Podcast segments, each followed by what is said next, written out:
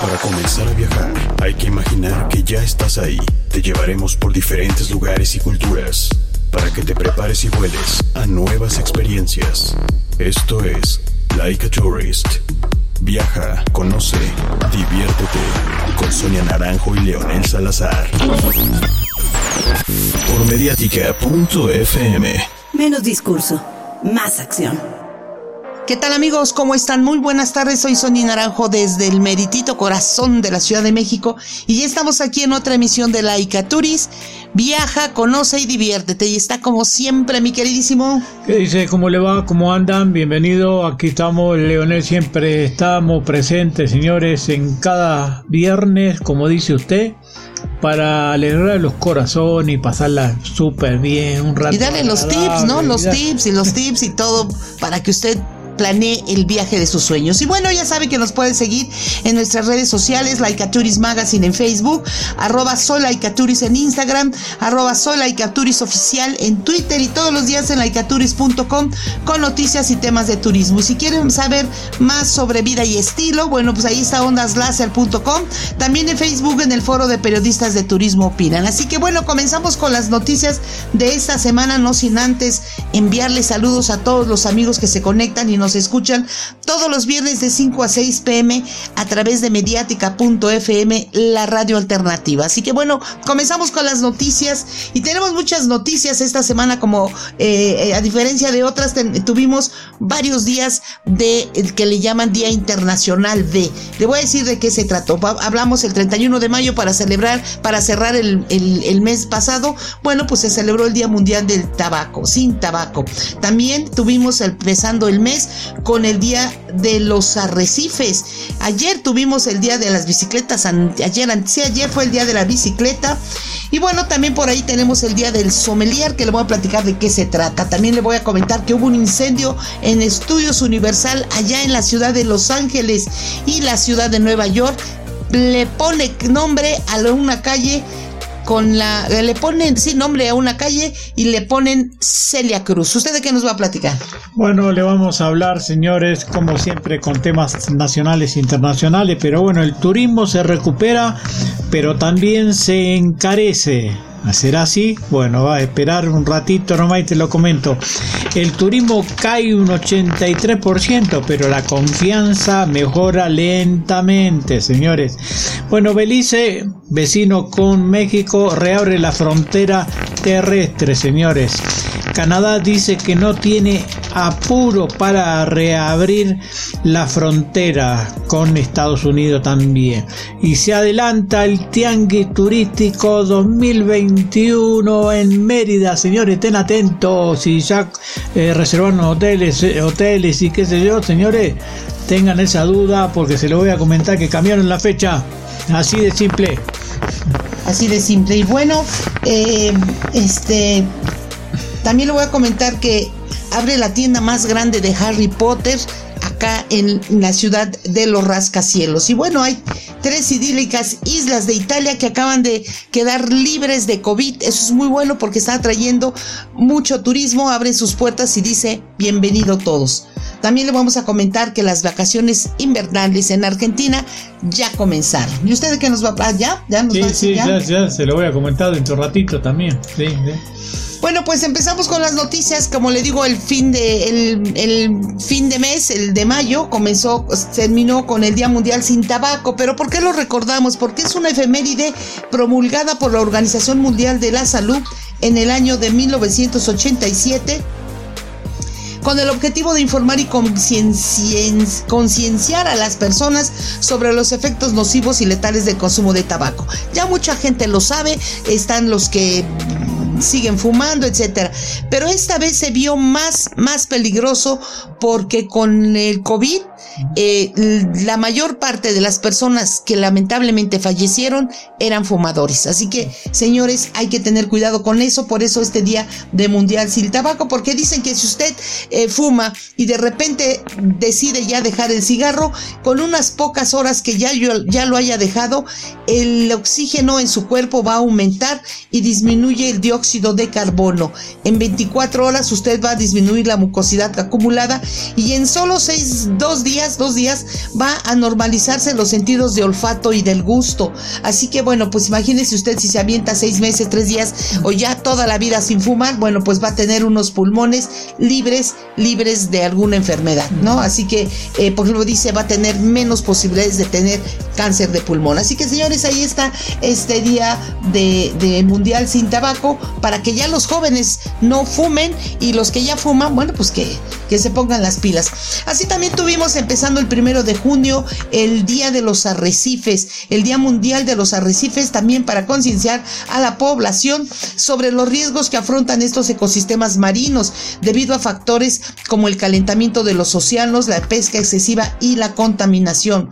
Eh, con la creación de esta efeméride se pretende divulgar la importancia de proteger dichas formaciones marinas, así como promover el compromiso por parte de organizaciones y empresas en la conservación y protección de los arrecifes. Fíjense, un, coral, eh, se ven muy bonitos, de repente lo venden en artesanías y uno lo compra y dicen no, no, se, no debemos comprar nada del coral para evitar ya este saqueo y este problema.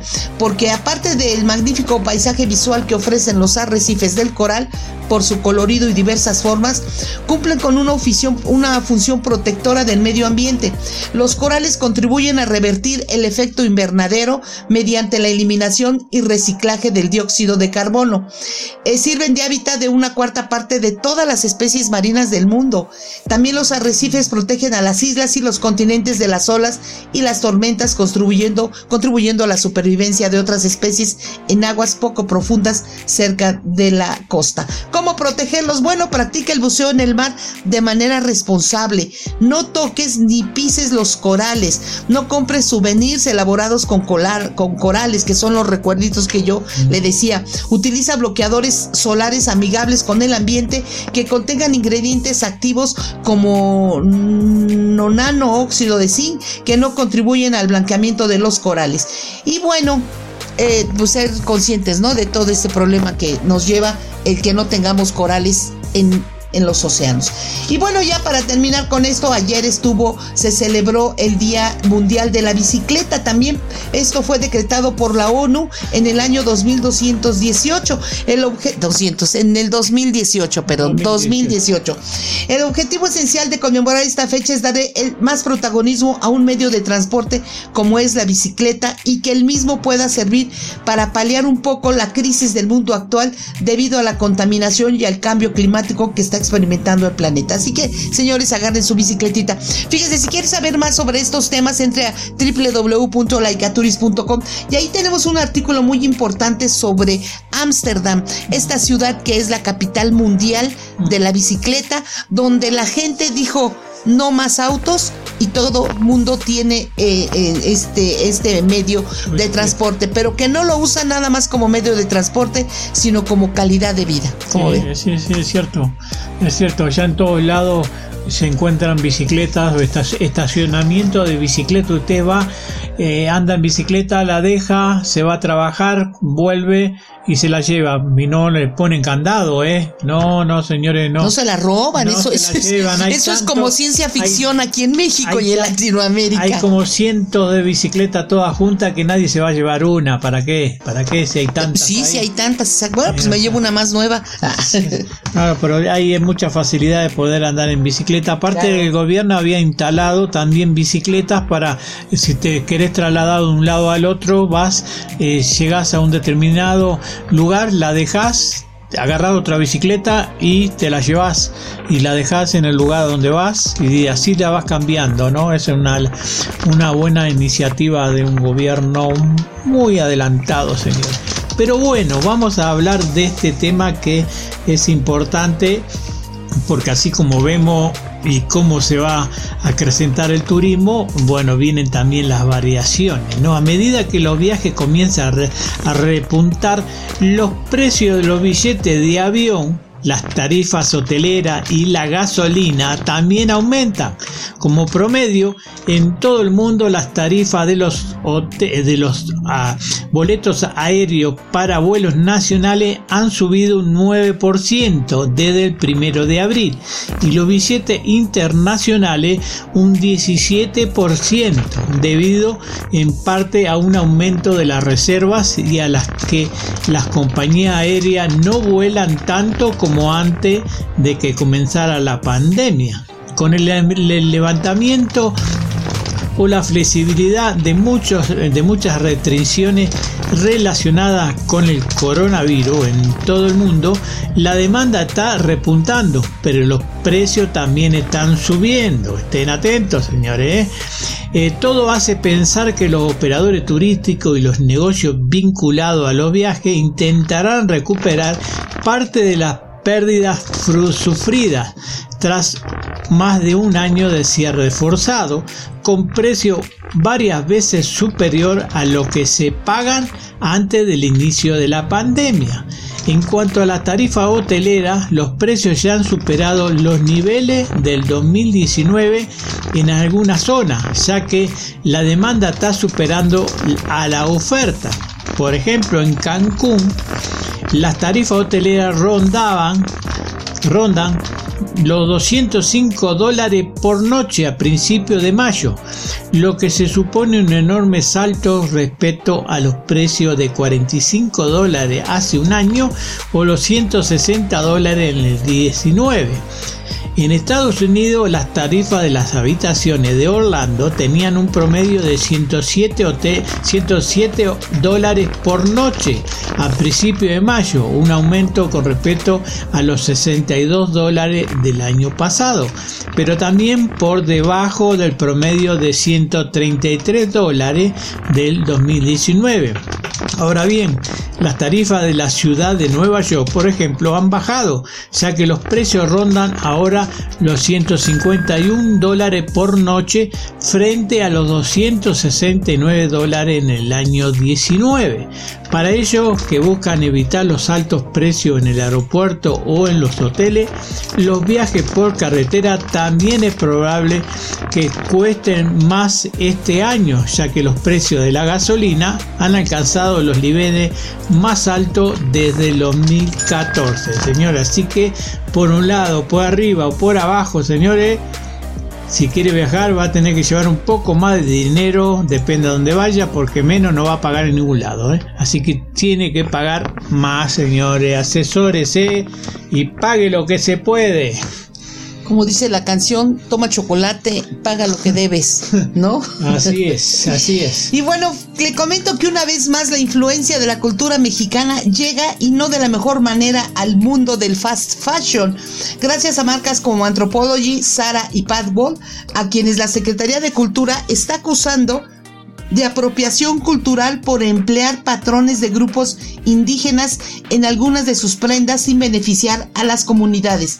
Cualquier seguidor del mundo de la moda lo sabe. Estos casos de apropiación nos han pasado miles de veces. Recordemos la casa de Isabel Marán y Zimmerman y es muy posible que se repita indefinidamente. Con una riqueza visual como la que ofrece la tradición mexicana, sus bordados, sus colores, bueno, pues están en el ojo del mundo de la moda y eso no es sorpresa para nadie, pero sí del enojo de todos cuando esta aprobación no está beneficiando de ninguna manera con lo que podría convertirse en apreciación. Fíjense que hay mucha gente, muchos extranjeros que se dicen diseñadores, vienen a México, obviamente se van a las comunidades como Chiapas, Oaxaca, en, Michoacán, en Aguascalientes, donde las personas ahí tienen unos bordados maravillosos, los hacen este, con telares de cintura, eh, bordados a mano, eh, con los colores que ellos mismos tiñen la lana, etcétera, y llegan y se roban, porque esa es la palabra, se roban esos diseños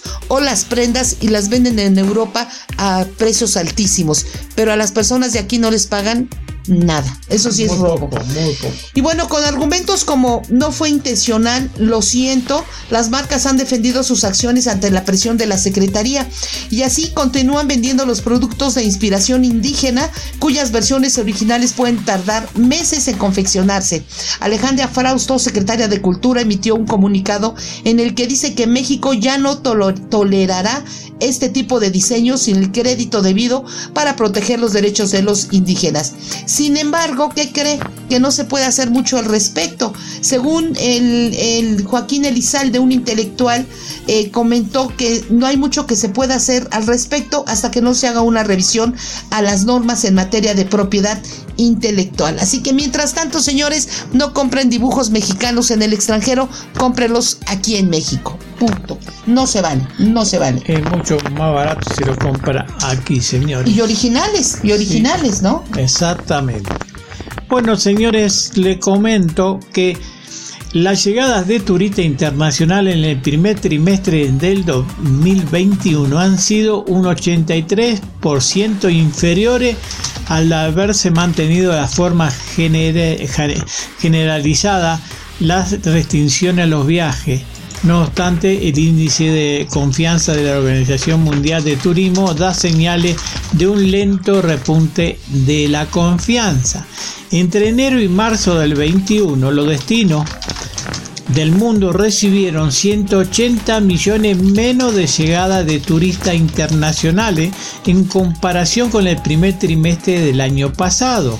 Asia y el Pacífico siguieron mostrando los niveles más bajos de actividad, en una caída del 94% de las llegadas internacionales durante el trimestre. Europa registró la segunda mayor caída, menos del 83%, seguida de África, menos del 81%, Oriente Medio, menos del 78% y las Américas menos 71%. Son cifras que dan continuidad a un descenso del 73% de la llegada de turistas internacionales en el mundo, en donde el 2020, el peor año que ha registrado el sector turístico. Por ejemplo, la vacuna será la clave para la recuperación, pero si queremos ver un repunte en la temporada de verano del hemisferio norte, deberán mejor,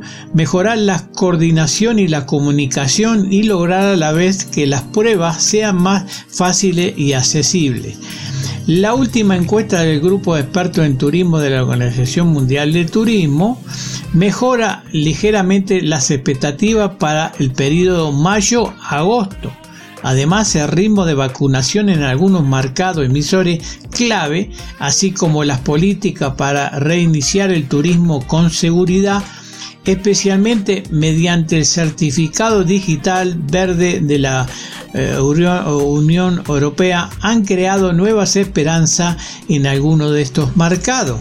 En general, el 60% cree que el repunte del turismo internacional no llegará hasta el 22 frente al 50% en la encuesta de enero del 21.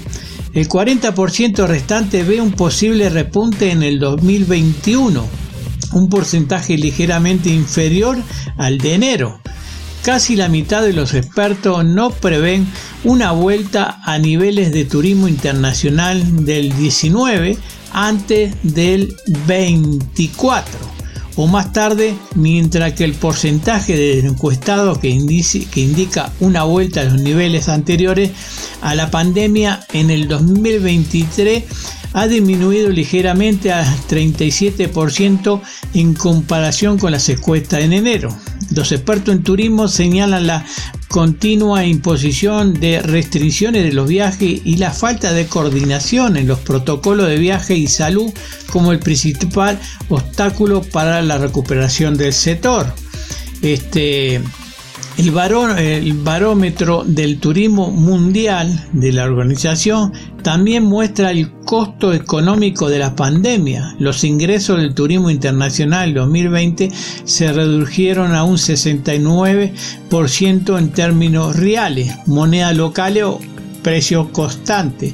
Lo que equivale a una caída de más de 900 millones de dólares, 900 eh, mil millones de dólares en los Estados Unidos, recordando el valor global de las exportaciones mundiales en más de un 4% en el 2020. Así que la pérdida total de ingresos por la exportación del turismo internacional, incluido el transporte de pasajeros, asciende a casi 1,1 billón de dólares.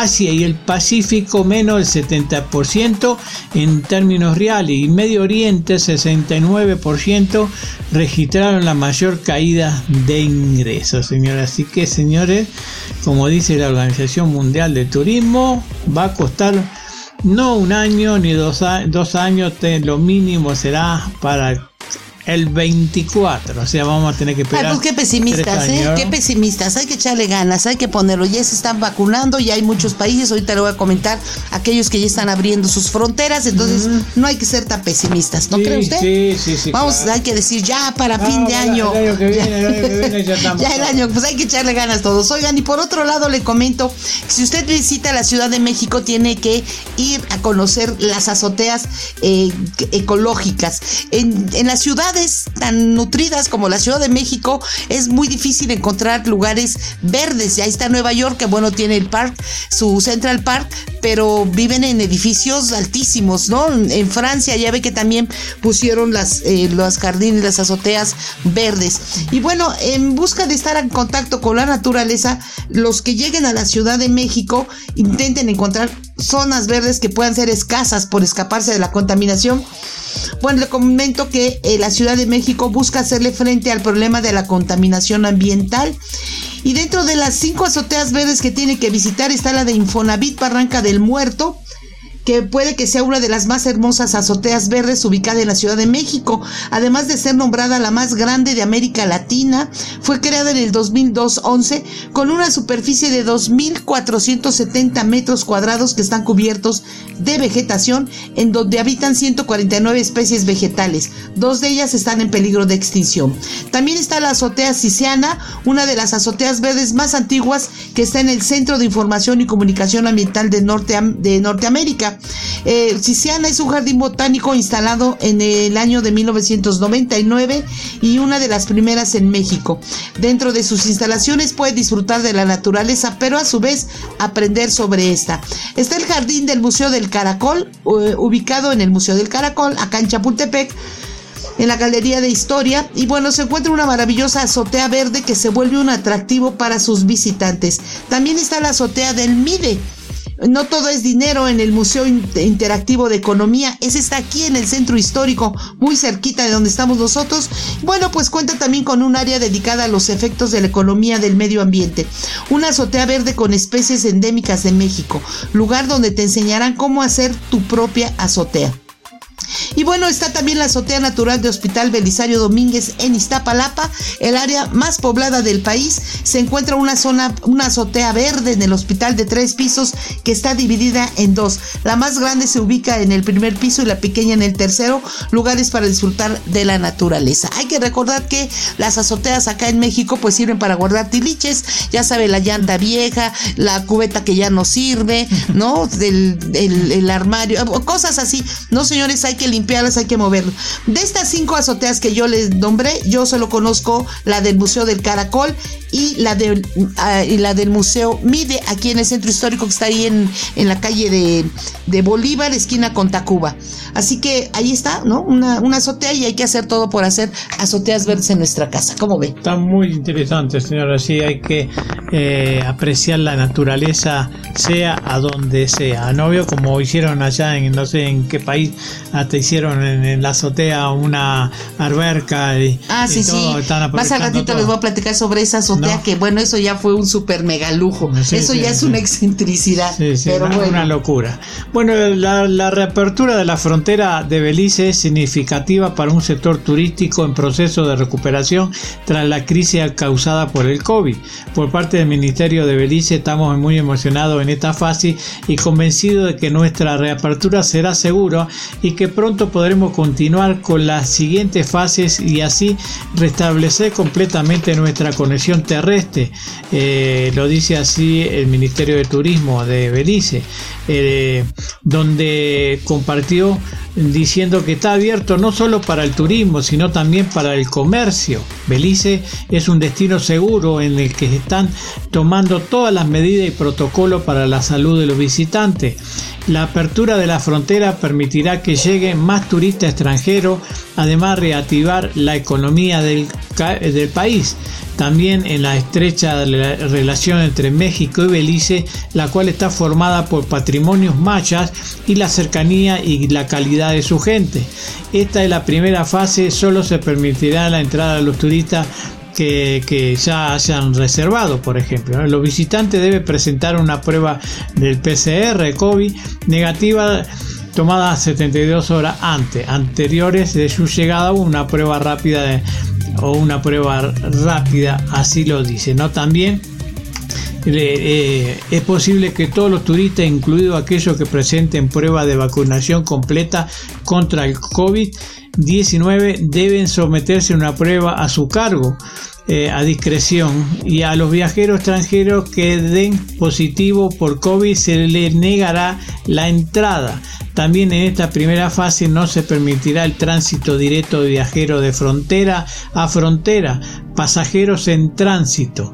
La entrada o salida de, de beliceño, diplomático, personal militar, residente, permanente, etcétera, continuará de manera restringida y aún aún requiere el permiso oficial de la agencia pertinente, señores. Así que tengan cuidado, sí que podés andar por ruta ahora a Belice y venir a, ver las ruinas mayas que tienen compartida con Belice, con México y Belice, pero hay que eh, estar atento de las condiciones que el Ministerio de Turismo de ese país está eh, pidiendo para que, sea normal. Así que bueno.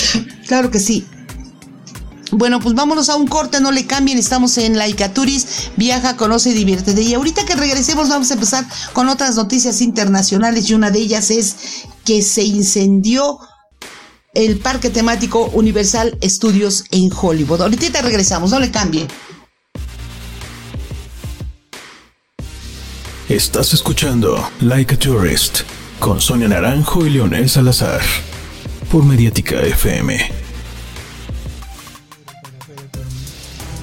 hehehehehehe y estamos de regreso amigos aquí en Laika Turis. Viaja, conoce y diviértete. Y bueno, ya sabe que seguimos con nuestras noticias de turismo. Estemos que esperemos que esté usted ahí sentadito escuchándonos o haciendo algunas actividades, pero siempre parando la oreja. Fíjese que eh, hace unos días un incendio afectó durante las primeras horas de este miércoles una parte del Parque Temático Universal Studios Hollywood en Los Ángeles, allá en California.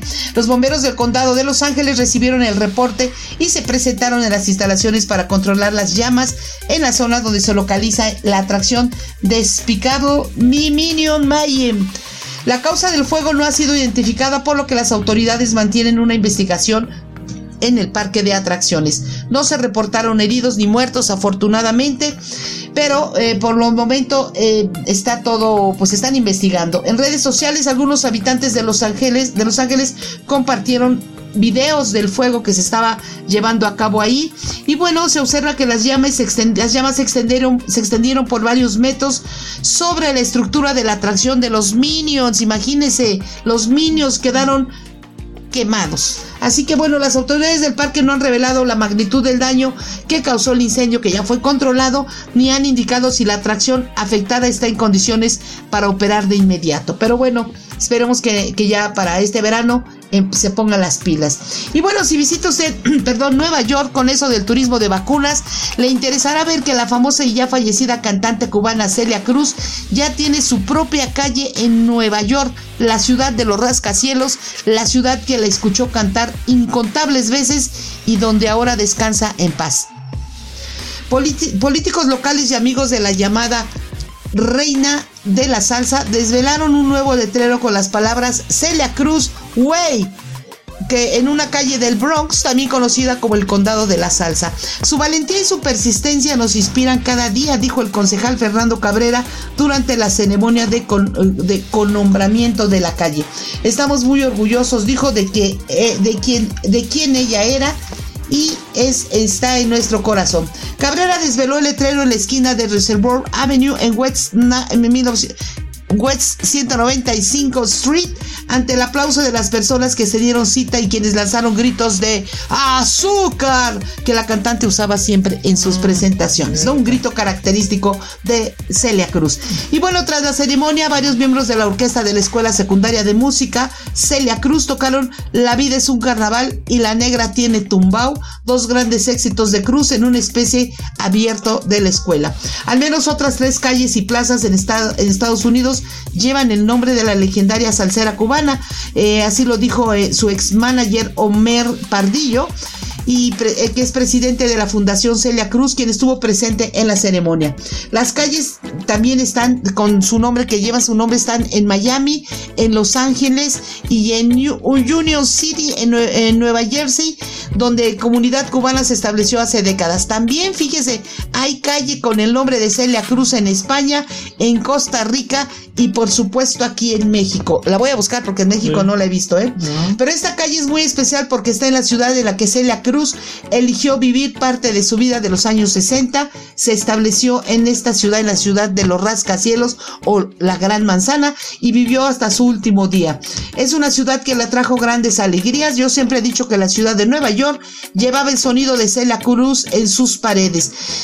Celia Cruz falleció en el 2003 a los 78 años en su casa de Fort Lee, New Jersey, y está enterrada en el cementerio de Woodlawn en el Bronx. Nunca quiso estar bajo tierra, por eso eligió ese lugar donde se encontró un espacio para hacer un mausoleo. Así lo dijo Pardillo Cruz. Pardillo, perdón, dice que Cruz llegó a Estados Unidos en 1960, grabó más de 70 discos, tiene una estrella en el Paseo de la Fama de Hollywood y en 1994 recibió la Medalla Nacional de las Artes, el mayor reconocimiento gubernamental a un artista en este país de manos del entonces presidente Bill Clinton. Así que bueno, eh, entre las personas que desvelaron el letrero de Celia Cruz Way estaba la puertorriqueña Ruth Sánchez, la viera quien fue una amiga y estilista de la salsera. Así que si anda por allá por Nueva York, pues ahí está esa, esa calle. También quiero aprovechar para decirles que si ya está allá en Nueva York eh, haciendo compras, caminando y disfrutando de las vacunas que allá las están regalando, bueno, pues le comento que en Nueva York con túnicas de Hogwarts y sombreros de brujos, cientos de Potter fanáticos bebieron cerveza de mantequilla y posaron para fotos en los zapatos gigantes de Hagrid durante la esperada apertura de la tienda de Harry Potter allá en Nueva York. Esto fue ayer, ayer allá en, en la tardecita, allá en la ciudad de los rascacielos. Fans del joven mago hicieron fila durante horas bajo una fuerte lluvia para ser los primeros en visitar la tienda de tres pisos en el sur de Manhattan, que acoge la mayor colección de productos de Harry Potter en el mundo. Grandes multitudes se reunieron fuera de la tienda durante la mañana. Los clientes debían reservar hora para entrar y se tuvo que llamar a la policía para garantizar el orden dentro de, la tienda y, en las calles. Los fans del mágico mundo de la escritora J.K. Rowling se sacaban selfies frente a una cabina de teléfono roja como la que transporta a las brujas y magos al Ministerio de la Magia y compraron Fishing Wisbis, una golosina efervescente. Se probaron jerseys de jugo del juego Quidditch, hojearon copias de la serie de libros más vendida de la historia y por supuesto, como le digo, la mayoría que estuvo ahí probaron la bebida favorita de los magos, que es eh, eh, ahí en el bar Butterbeer, que es la cerveza de mantequilla. Mm. Así que bueno, ahí está. Aproveche su viaje a Nueva York. Aunque ahorita en Nueva York, nosotros aquí en México estamos en la primavera con un clima estupendo, hace un calor de, 24, 25 grados, no hemos llegado hasta 29 a mediodía, pero en Nueva York, en Estados Unidos todavía está haciendo frío, ¿eh? todavía sienten como que para nosotros la primavera es muy calurosa, para ellos no, pero ya viene el verano, ahorita le platico qué vamos a hacer en el verano. Sí, falta muy poquito, señores, para que entre el verano, el 21, señores, estamos en verano, ahí hay que ir a la playa, hay que ir a Acapulco, señores. Vamos a ir. Bueno, el secretario de Turismo del gobierno De México, Miguel Torruco Marqués y el gobernador de Yucatán, eh, Marillo Vila, informaron este lunes que por resultar conveniente para el éxito del Tianguis Turístico 2021, decidieron adelantar la celebración de este evento, el cual se va a llevar a cabo del 16 al 19 de noviembre próximo. Indicaron que este ajuste es la respuesta positiva a las sugerencias y peticiones de diversas organizaciones del sector privado y de la industria turística internacional para hacer más factible su presencia en este encuentro de negocio que tendrá como sede en Mérida, Yucatán. Después de analizar las solicitudes de agencias mayoristas y compradores internacionales, especialmente de Estados Unidos, y con la finalidad de tener el mejor tianguis turístico de México, la Secretaría de Turismo y el Gobierno de Yucatán hemos determinado adelantar unos días la realización de este evento, el más importante en materia turística de América Latina.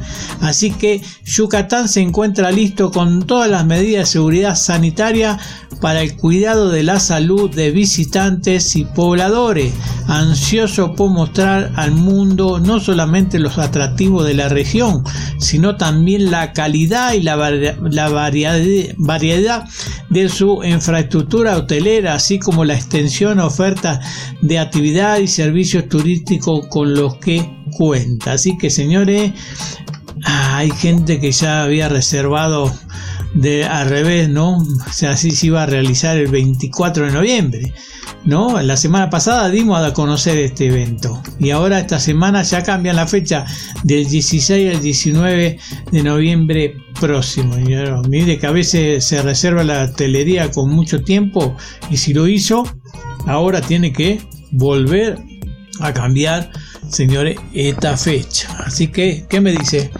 Bueno, pues le comento que en las islas de Italia están liderando el tan esperado retorno del turismo mediante la vacunación masiva en toda su población.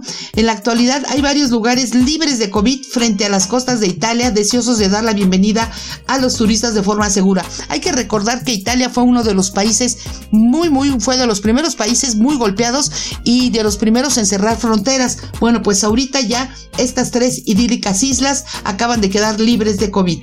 Capri es una hermosa isla en el Golfo de Nápoles y anunció la semana pasada que se habían completado los ataques de coronavirus a la población residente. Es un gran punto de venta para atraer a los visitantes que buscan unas vacaciones seguras en Europa este verano. El gobernador de la región circundante de Campaña, Vincenzo de Luca, dijo que nos estamos preparando para recibir a millones de turistas y evitar que vayan a España o a Grecia. Ah, no se vale, oiga. Ay, si cada quien que vaya donde quiera. Pero bueno, ellos están abriendo ya las puertas a los turistas vacunados. Capri es uno de los muchos destinos que depende de gran medida del turismo. Y bueno, la isla tiene 15 mil habitantes, pero alrededor de 60 hoteles. Muchos de ellos languidecieron vacíos durante la mayor parte del 2020. Así que De Luca agregó, es fundamental no perder el tiempo. El sector hotelero debe tomar sus decisiones antes de mayo, antes de junio, perdón. De lo contrario, perderemos toda una temporada turística. Así que bueno, todo el mundo se está poniendo las pilas. Además hay que recordar que sí es cierto, los hoteleros, los restauranteros, a mí me ha tocado ver que sanitizan las habitaciones, eh, te reciben con guantes, el uso del gel, el cubrebocas, si tú no lo llevas, te lo regalan. En fin, todo, creo que todo el mundo nos estamos, nos estamos cuidando. Nunca faltan los ignorantes, los nacos que eh, ya, nos, ya no traen el cubrebocas o no se ponen el gel. Como dicen, allá ellos y su mala cabeza. Nosotros tenemos que estar vacunados y utilizando todavía por un largo tiempo el cubrebocas. ¿Cómo ves? Sí, sí, no, eh, lo hemos vivido nosotros. Gran atención, señores, y se están preparando muy bien los hoteles de México. Pero bueno, como le digo, como le decía hace un ratito nomás, que Canadá no reabrirá la frontera con Estados Unidos antes de estar preparada, dijo el primer ministro este, Justin Tron. Trondek. En una rueda de, prensa que estuvimos ahí. Sí, así estoy. Estamos en el camino correcto, pero tomaremos nuestras decisiones basándonos en los intereses de los canadienses y no en lo que quieran otros países. La frontera de 8.861 kilómetros entre Estados Unidos y Canadá está cerrada a los viajes no esenciales desde marzo del 2020. El cierre ha ido ampliando mes a mes y las restricciones actuales expiran en tres semanas el 21 de junio. Durante eh, las últimas semanas, las últimas dos últimas semanas ha insistido en las restricciones fronterizas deben mantenerse hasta al menos el 75% de los canadienses, en los canadienses tengan a mano su primera vacuna. En este momento el 51% de los canadienses han recibido al menos una dosis de vacuna según el cuadro de mando de la vacunación del gobierno. Esta cifra está a la par con los de Estados Unidos, donde el 50% de la población total del país ha recibido al menos una dosis de vacuna, según dicen en la salud pública de Bron. Todos queremos reabrir, todos queremos volver a viajar para ver a los amigos, tomar vacaciones, ir de viaje, pero no queremos tener que cerrar de nuevo, apretar de nuevo porque haya otra ola. Por ejemplo, algo más de tres cuadras parte de las canadienses, 76%, cree que debería exigirle una prueba de vacunación para viajar a Estados Unidos, según una encuesta realizada con el, Instituto Angus. Este resultado refleja una encuesta del mes pasado en que casi 8 de cada 10 canadienses estaban de acuerdo con lo que a todos los viajeros que eh, entraran en Canadá se les exigiera un pasaporte de vacuna. Así que señores, eh, hay que tener cuidado, los canadienses necesitan poner poder tener el tipo de certificación adecuada para viajar internacionalmente porque como sabemos los canadienses quedarán viajar internacionalmente y no quedarán asegurarse de que tienen las credenciales adecuadas para hacer desde la perspectiva de la vacunación. Además, eh, dice que los certificados de vacunación forman parte de los viajes internacionales y son naturalmente esperables cuando se trata de esta pandemia y del coronavirus. Así que, señores, eh, a lo largo de la pandemia el gobierno se ha resistido de la idea de pasaporte de vacuna para los estadounidenses, pero el viernes pasado dijo que Estados Unidos está considerando desarrollar una verificación de vacuna para los viajes internacionales. Pues sí, hay que hacer viajes internacionales. Acuérdense que hay que empezar con los viajes em, de casa, como le llaman, eh, los viajes locales y luego poco a poquito ir abriendo. Pero bueno, ya las fronteras están abriéndose. Poco a poquito tenemos que ir recuperando el turismo todos, todos contra todos, vamos a hacer de todo. Fíjense que mientras disfrutamos de nuestras vacaciones hay formas de hacer turismo responsablemente y apreciar la naturaleza y la fauna tan extensa de nuestro país. Es por eso que en el contexto del Día Mundial del Ambiente, ah, porque les comento que mañana, sábado, eh, es Día Mundial del Medio Ambiente y este se instituyó con el objetivo de contribuir a, crear conciencia acerca de la necesidad de proteger y mejorar al medio ambiente. Un recuerdo de, a la reapertura de la conferencia.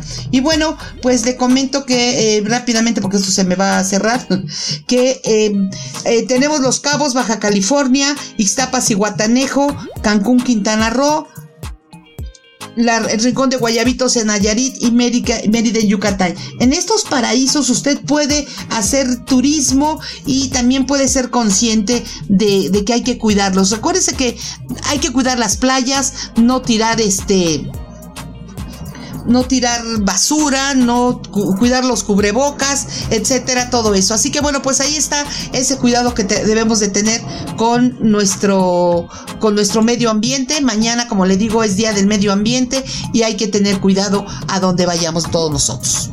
Bueno, entonces señores, vamos a seguir nosotros que los viajeros vacunados pueden ahora disfrutar de más libertades durante su visita a Santa Lucía, como reservar auto de alquiler, cenar en restaurantes locales y participar en actividades adicionales como ir a la playa.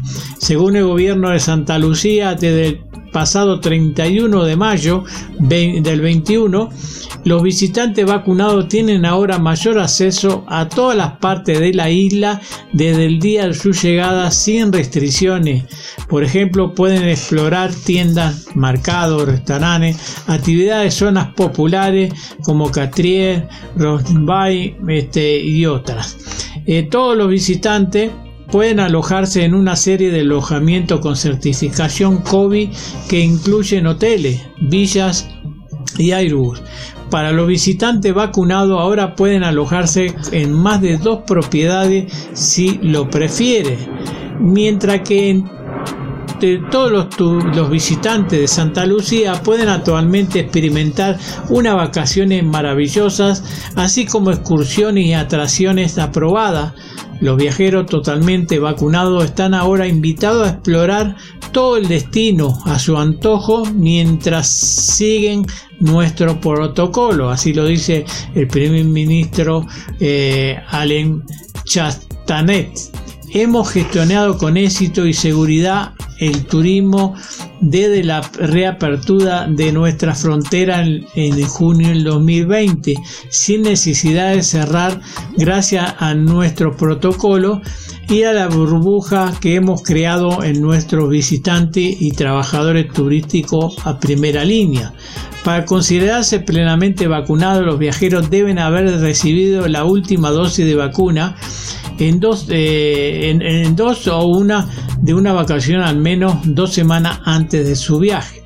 Los viajeros deben indicar que están totalmente vacunados al rellenar el formulario de la autorización del viaje previo a su llegada y subir una prueba de vacunación. También deben viajar con su tarjeta y documentación eh, de vacunación.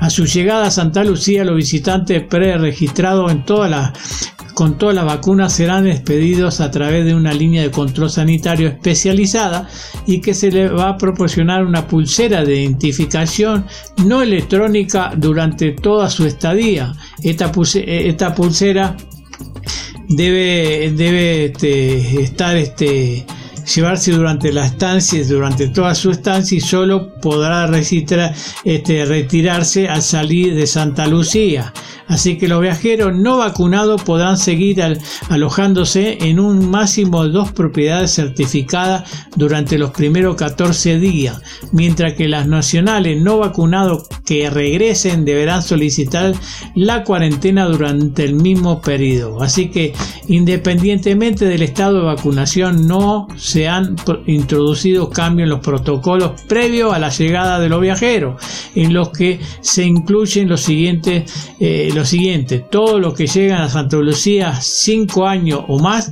deben obtener un resultado negativo de la prueba tomada con máximo de 5 días anterior antes de su llegada, presentar el formulario de registro de viaje en línea y deben cumplir con todos los protocolos de seguridad vigentes, incluido el uso de mascarilla en lugares públicos. Pueden encontrar información también detallada en los últimos protocolos de viaje COVID para los visitantes. Así que señores, así son las preguntas más frecuentes de los viajeros. la vacunación, sí, en todos lados tiene que tener tiene que estar, mejor dicho, vacunado. ¿Qué me dice?